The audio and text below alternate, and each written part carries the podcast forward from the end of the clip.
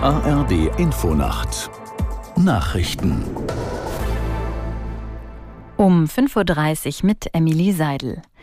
Im anhaltenden Streit über Kürzungen im Agrarbereich suchen SPD, Grüne und FDP den Dialog mit den Bauernverbänden.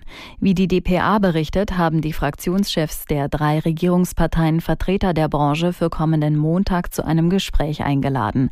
Bei dem Treffen soll es demnach um die wirtschaftlichen Perspektiven für die Landwirte gehen. Weitere Informationen dazu sind bislang nicht bekannt.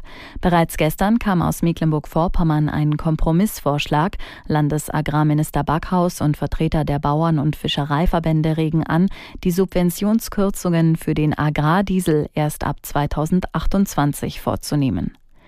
Der Haushaltsausschuss des Bundestags hört heute Experten zu den jüngsten Sparplänen der Ampelregierung. Geklärt werden soll unter anderem, ob die Schuldenbremse ein weiteres Jahr ausgesetzt werden kann. Aus Berlin Hans-Joachim Viehweger. Darf der Bund für die 2,7 Milliarden Euro, die für die Geschädigten der Ahrteilflut vorgesehen sind, zusätzliche Schulden machen? Diese Frage ist unter den Experten, die von den Parteien für die Anhörung benannt worden sind, umstritten. Es handelt sich zwar bei der Flutkatastrophe um einen der Fälle, für die das Grundgesetz eine Ausnahme von der Schuldenbremse vorsieht, doch ein Betrag von 2,7 Milliarden reiche nicht, um von einer erheblichen Beeinträchtigung der staatlichen Finanzlage zu sprechen, meint beispielsweise der Nürnberger Ökonom Thies Büttner. Der Berliner Jurist Alexander Thiele dagegen verweist auf den hohen Einsparungsbedarf für den Haushalt und hält einen neuen Notlagenbeschluss des Bundestags daher für möglich. Die Ukraine meldet erneut russische Raketenangriffe. Zwei Geschosse sind nach Behördenangaben im Zentrum der Großstadt Kharkiv im Osten des Landes eingeschlagen. Unter anderem sei ein Hotel getroffen worden. Mindestens zehn Menschen wurden demnach verletzt. Auch in den Regionen Donetsk und Dnipropetrovsk habe es erneut russische Luftangriffe gegeben.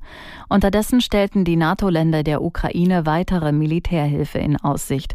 NATO-Generalsekretär Stoltenberg sagte am Rande des sogenannten NATO-Ukraine-Rats in Brüssel, der Schwerpunkt liege auf der Luftabwehr. Details wurden nicht genannt.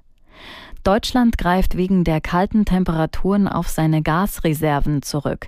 Der Chef der Bundesnetzagentur Müller sagte der Rheinischen Post, bereits seit einigen Tagen werde Gas aus den Speichern genutzt.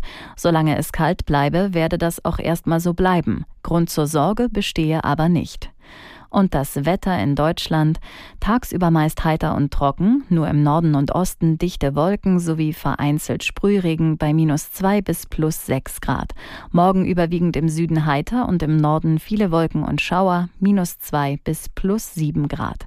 Die weiteren Aussichten am Sonnabend und Sonntag verbreitet Schauer, teils mit Schnee, im Süden weiterhin heiter und trocken, minus ein bis plus sechs Grad.